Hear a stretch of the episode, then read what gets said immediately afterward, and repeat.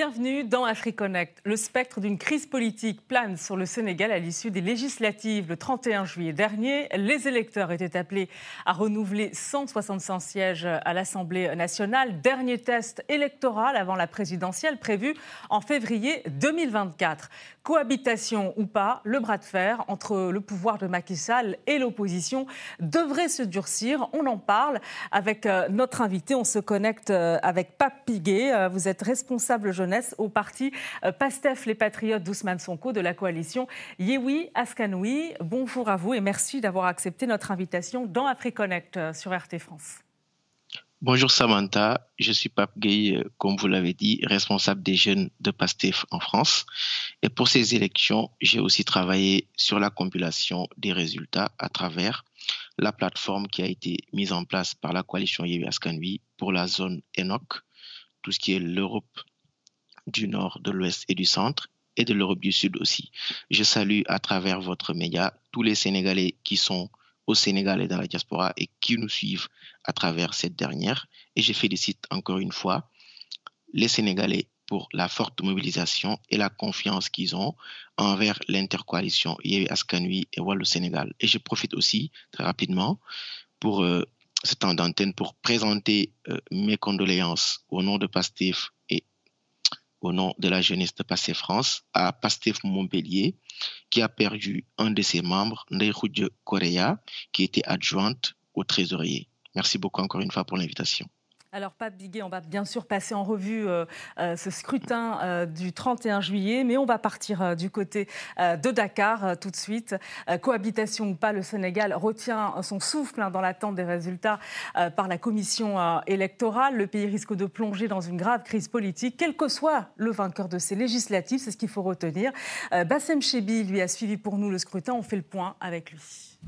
Les Sénégalais dans l'attente des résultats définitifs et officiels de ces législatives mouvementées. Un scrutin test pour Macky Sall, alors que le chef de l'État sénégalais doit se prononcer sur ses intentions de briguer ou non un troisième mandat pour 2024. 7 millions de Sénégalais étaient appelés dimanche à renouveler leur parlementaire pour 5 ans. Un scrutin euh, qui fait figure de test pour l'homme fort du Sénégal après la défaite de son parti Beno Bokkiakar au municipal de janvier euh, dernier. Dès dimanche soir, qu'il soit de l'opposition derrière la coalition Yewi Askanoui Walou Sénégal ou de la majorité présidentielle, tous ont revendiqué la victoire. Aminata Touré, chef de file de la majorité, a déclaré devant un parterre de sympathisants que le parti présidentiel avait remporté 30 départements, ce qui lui donnerait incontestablement la majorité au Parlement. Une déclaration qui n'a pas manqué de susciter la colère de l'opposition. Barthélémy Dias, le nouveau maire de Dakar et tête de liste de l'opposition, a rappelé que la cohabitation était inévitable et que Beno Bokyakar n'ira jamais au Parlement avec une majorité préfabriquée avant d'évoquer une volonté générale de changement. Alors que les commissions régionales ont commencé à annoncer les premiers résultats, les chefs de file des forces politiques sénégalaises ont appelé à attendre la proclamation officielle des résultats euh, par la Commission nationale indépendante. Un processus de dépouillement assez long, euh, dû notamment au mode de scrutin mixte proportionnel avec des listes nationales pour 53 sièges et majoritaires dans les départements pour 97 sièges. Le reste est réservé à la diaspora sénégalaise qui dispose de 15 sièges au Parlement, une diaspora euh, qui selon les premières estimations aurait largement voté contre la majorité présidentielle. Alors, Papiguet, euh, le scrutin il s'est déroulé dans le calme, hein, sans incident majeur. Euh, quel bilan vous faites de cette euh, journée? Vous savez, Madame Samantha, on ne peut pas dire aujourd'hui que les élections se sont passées très bien. Parce que vous savez, en fait, les élections, ce n'est pas juste le jour du vote. Aujourd'hui, au Sénégal, les élections, le jour du vote, se sont toujours bien passées. Mais ces élections, comme je l'ai dit, c'est un processus. Aujourd'hui, ce qu'on peut retenir de ces élections, le processus électoral a été marqué par un forcing concernant sur la loi du parrainage qui a invalidé beaucoup de listes. Nous ne sommes pas encore une fois contre le parrainage, mais contre le système de parrainage qui a été instauré au Sénégal. Et concernant cette loi même, qui est le parrainage, la Cour de justice de la CDAO, qui est une juridiction qui est au-dessus de celle sénégalaise, a ordonné au Sénégal de mettre fin au parrainage. Mais comme on le sait, Macky Sall n'en a cure du droit. Il a fait un forcing. Ensuite, Alors on va cette juste même loi. euh, que ça ne concernait pas seulement euh, les listes de l'opposition. Hein. Il y a aussi la liste de la majorité présidentielle qui était concernée euh, par des couacs au niveau des, des parrainages.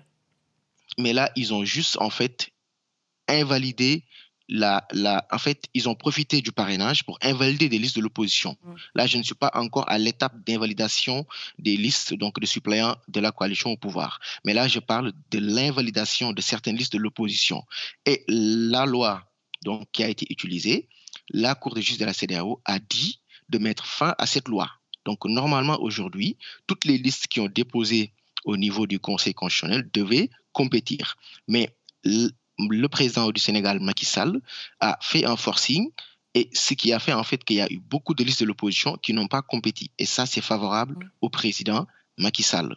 Et on rappelle évidemment vos leaders, Ousmane Sonko, euh, euh, d'autres euh, comme lui d'ailleurs, ont, été écartés hein, du coup de ces législatives. Exactement, ça c'est le troisième point. Ensuite, cette même loi qu'ils ont forcée au Sénégalais, qui est le parrainage, ils l'ont eux-mêmes violée parce qu'ils ont dépassé en fait le nombre maximum de parents qui a été fixé par la loi. Donc, dans un pays normal, le Benno Bokoyakar ne devrait même pas participer aux élections. Maintenant, on en vient à l'invalidation fallacieuse par le Conseil constitutionnel de la liste des titulaires de Askanui, ce qui ne se pose sur aucune base juridique. Le fichier électoral, si on peut en parler, qui a été remis. On va revenir, euh, Pat Piguet, sur euh, l'actualité, c'est le déroulé du, scrutin. C'était ma question, justement. Est-ce que vous saluez quand même cette journée de vote qui s'est déroulée sans incident majeur euh, Il n'y a pas eu d'émeute?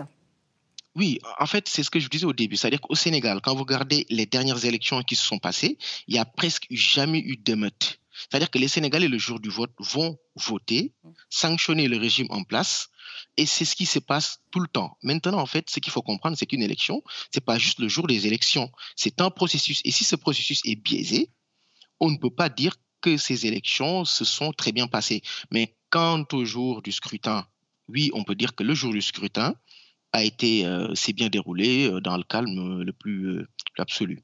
Mais aujourd'hui, tout ce qu'on peut dire par rapport au fichier électoral, que j'étais en train de développer tout à l'heure, les coalitions l'ont reçu à J-4 des élections, ce qui est une violation flagrante de la, du code électoral qui dit que le fichier doit être reçu normalement 15 jours avant les élections. Donc, l'objectif, c'était de, de, de, cacher leur magouille, parce qu'aujourd'hui, on s'est rendu compte, par exemple, le jour des élections au niveau de la diaspora, il y a beaucoup de gens qui ont vu leur nom éjecté des listes ou bien ils viennent au niveau du centre de vote, on leur dit que votre centre de vote a été déplacé sans qu'aucune communication ne soit faite à l'endroit de ces gens-là, ce qui est un manque de respect considérable aux électeurs sénégalais. Donc tout ceci ne nous permet justement des, des, Sénégalais selon le ministère de mhm. l'Intérieur, c'est 47 euh, mhm. C'est moins qu'en 2017. Euh, le taux était, à, était de 54% Comment vous expliquez-vous euh, cette mobilisation qui est plus faible qu'en 2017 euh, vous savez, en fait, la problématique de la participation des citoyens aux élections législatives est la même dans pas mal de pays. Les gens votent de plus en plus pendant les présidentielles. Ici en France, pendant les élections législatives, la même problématique euh, a été suscitée. Mais aujourd'hui, nous, l'intercoalition Yehu Askanu le Sénégal, sommes très satisfaits de la mobilisation des Sénégalais. La première chose que nous pouvons dire par rapport à ça, c'est qu'aujourd'hui, nous avons vu l'ambition des Sénégalais qui a permis à l'opposition de faire une percée dans plusieurs départements.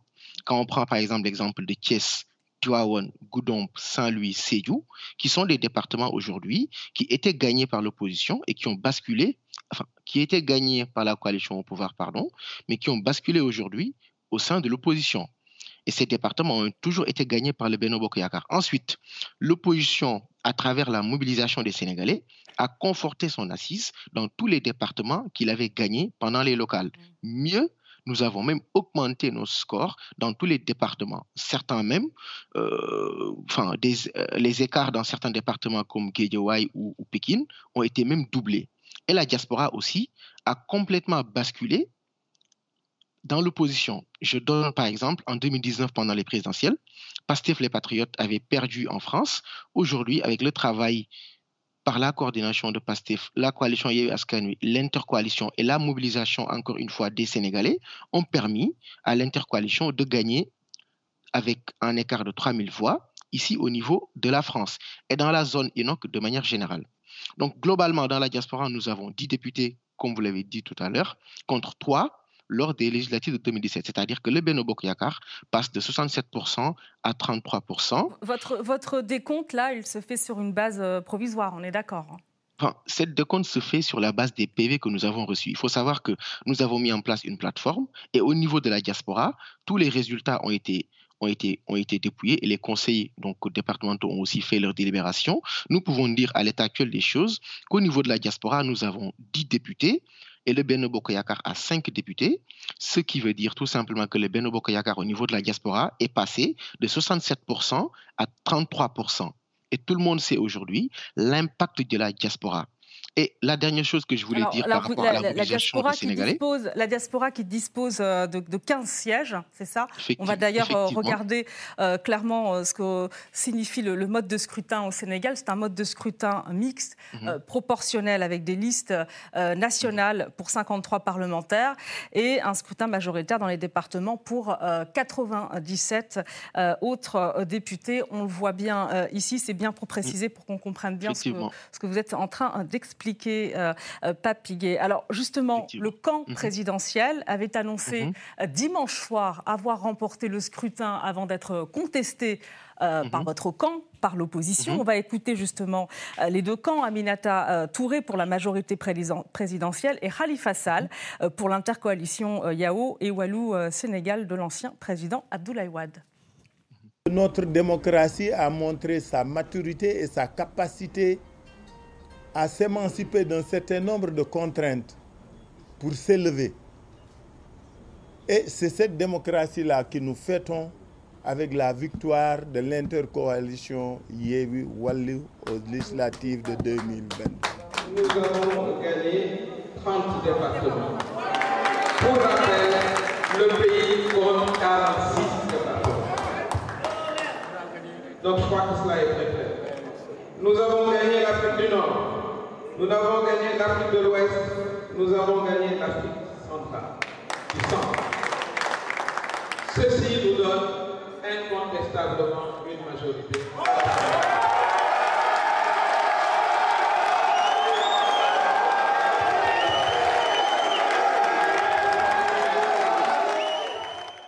Papiguet, euh, vous l'avez dit, donc l'opposition conforte son assise dans les zones urbaines, c'est dans le sillage donc euh, euh, mhm. des, dernières élections locales. Et vous avez mhm. entendu Aminata Touré qui a bien précisé que la majorité présidentielle était victorieuse largement dans les départements, au niveau départemental. Justement, comment vous faites-vous vos calculs hein?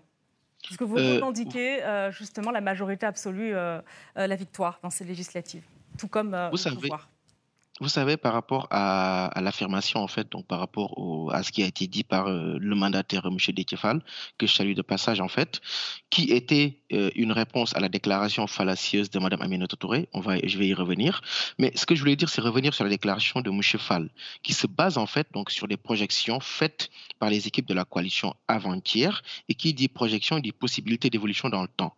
Ce, qui, ce que je veux dire ce que je peux vous dire avec certitude aujourd'hui, c'est que l'intercoalition Ouyewi Askanui le Sénégal totalisera entre 80 et 83 députés, ce qui est positif en tout état de cause, sachant que la coalition Benoyakar avait eu 125 sièges sur 165 pendant les législatives de 2017, c'est-à-dire 76% des députés, et ils se retrouveront aujourd'hui au plus, je dis bien au plus, avec 81 sièges sur 65, sur 165, ce qui correspond à 49%. Maintenant, concernant, l'affirmation de Mme Aminata Touré. Donc, le dimanche vers 1h du matin, je pense qu'elle a dit, je cite, avant qu'on arrive à ce passage-là, je vous donne une information précise, scientifique, juste et non une et non approximative ou inventée. C'est-à-dire qu'en fait, là, elle dit que ce qu'elle dit, ce sont les chiffres réels, vous êtes d'accord avec moi quand elle parle d'affirmations précises, scientifiques et non approximatives enfin, Ça veut dire que ce sont vraiment les, les chiffres. Mais aujourd'hui, on se rend compte qu'il y a plusieurs incohérences. Elle dit d'abord le Sénégal compte 46 départements et dans son décompte, elle ajoute les départements qui sont dans la diaspora. Sauf que si on fait le total donc, des départements qui sont au Sénégal et dans la diaspora, on se retrouve avec 54 départements et non 46. Première incohérence. Deuxième incohérence, dans son fameux décompte, elle ajoute un département gagné par l'opposition qui est Goudomp. Et d'ailleurs, le lendemain, elle ne parle plus de 30 gagnés sur 46, mais de 29 sur 54. Donc, deuxième incohérence.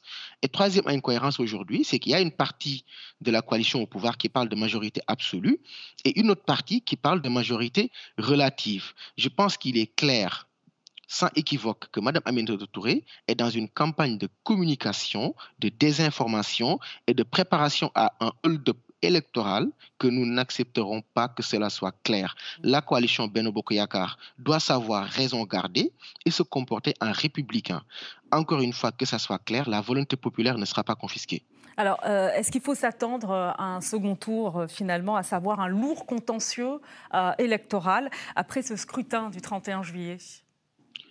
Madame, vous savez, une défaite de l'opposition n'est pas envisageable si on se base sur les chiffres que nous avons actuellement et l'intervalle que je vous ai donné tout à l'heure entre 80 et 83 pour Yébi Askani le Sénégal et un, un, extrémum de 81 députés, en aucun cas on peut parler de défaite de l'opposition. C'est le pouvoir qui a perdu ses élections et il se retrouve à tripatouiller des chiffres pour atteindre 82 députés, ce qui n'est pas possible et ils le savent.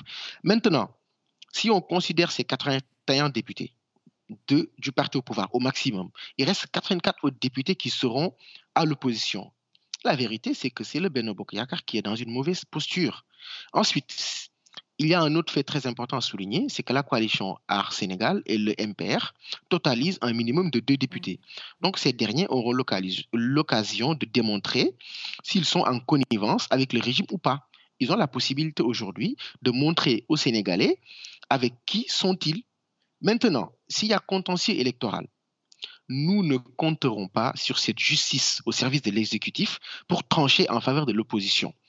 Mais le message que je voudrais lancer, c'est que nous, les Sénégalais de la diaspora et qui sont au Sénégal, nous n'accepterons pas que la volonté populaire soit confisquée. Nous ne souhaitons pas en arriver là et nous demandons au Beno Bokoyaka de respecter la volonté des Sénégalais. Sinon, nous, la jeunesse sénégalaise dans la diaspora et au Sénégal, nous allons descendre dans la rue et régler ce problème une bonne fois pour toutes. Dans la rue, donc vous dire. Exactement, vous avez bien, vous avez tout compris. Après ces législatives, il y a deux fauteuils qui sont en jeu, le perchoir et le, fauteuil de Premier ministre. Et le président a promis mhm. de nommer d'ailleurs un, nouveau hein, Premier ministre.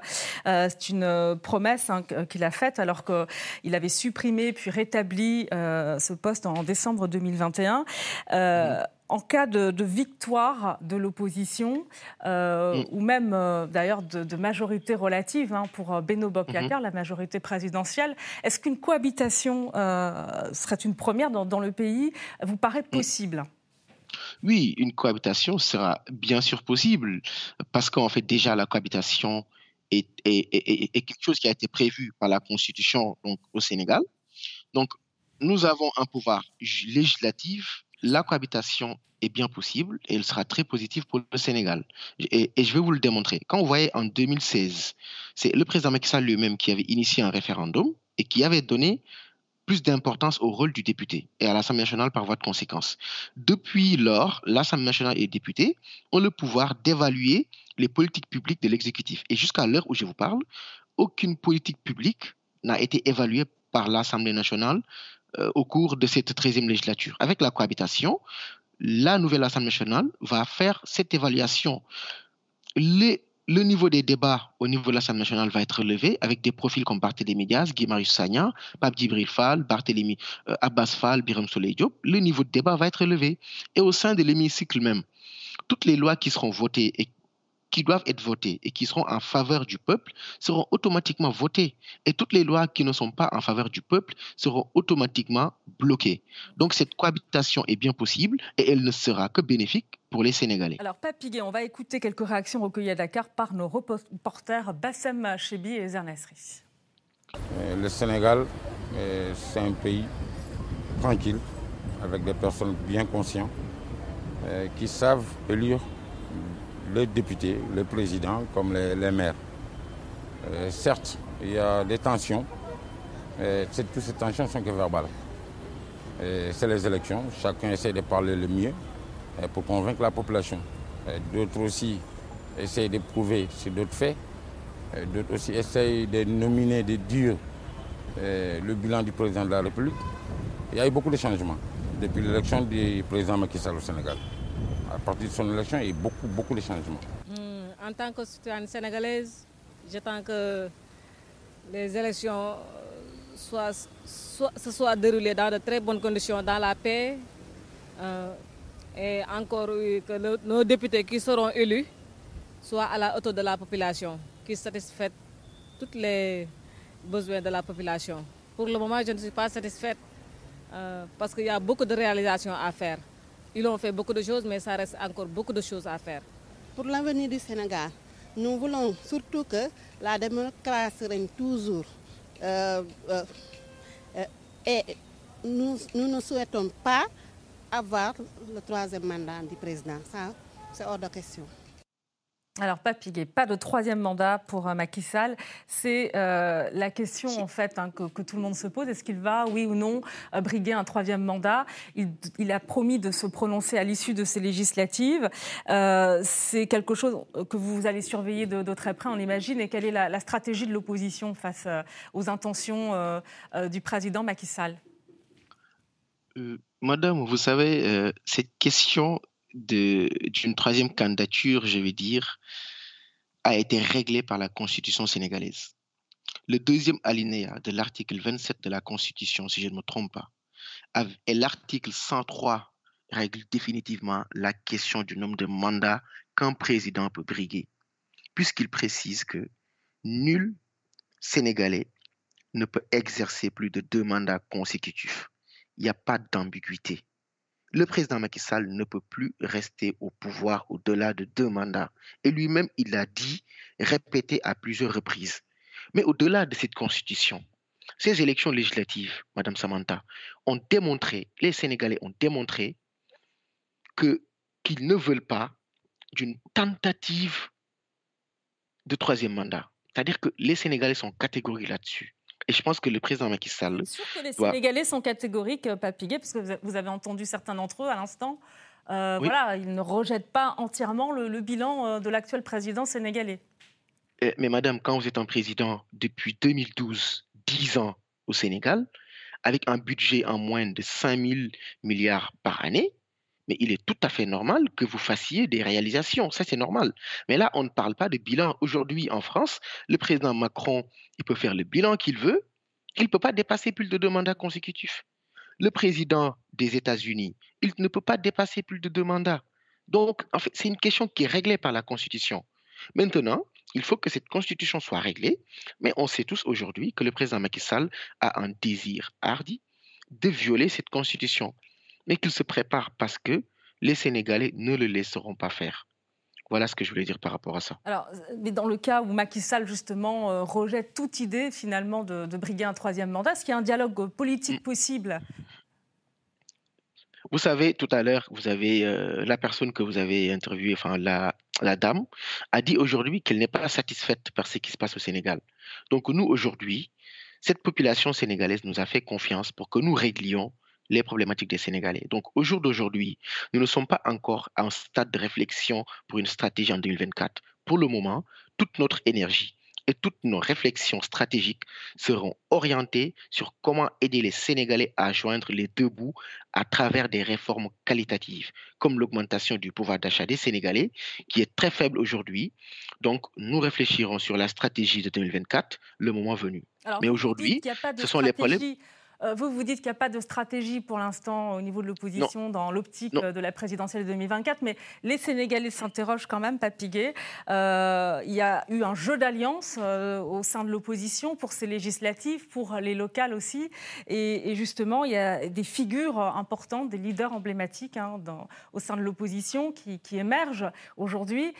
finalement, aussi, la question, c'est de savoir qui se détache. Est-ce que quelqu'un se détache plus qu'un autre? Parce que ça va être une question importante en vue euh, de, l'échéance présidentielle à, venir euh, Aujourd'hui, comme je l'ai dit tout à l'heure, nous ne sommes pas dans une posture de réfléchir pour mars 2024.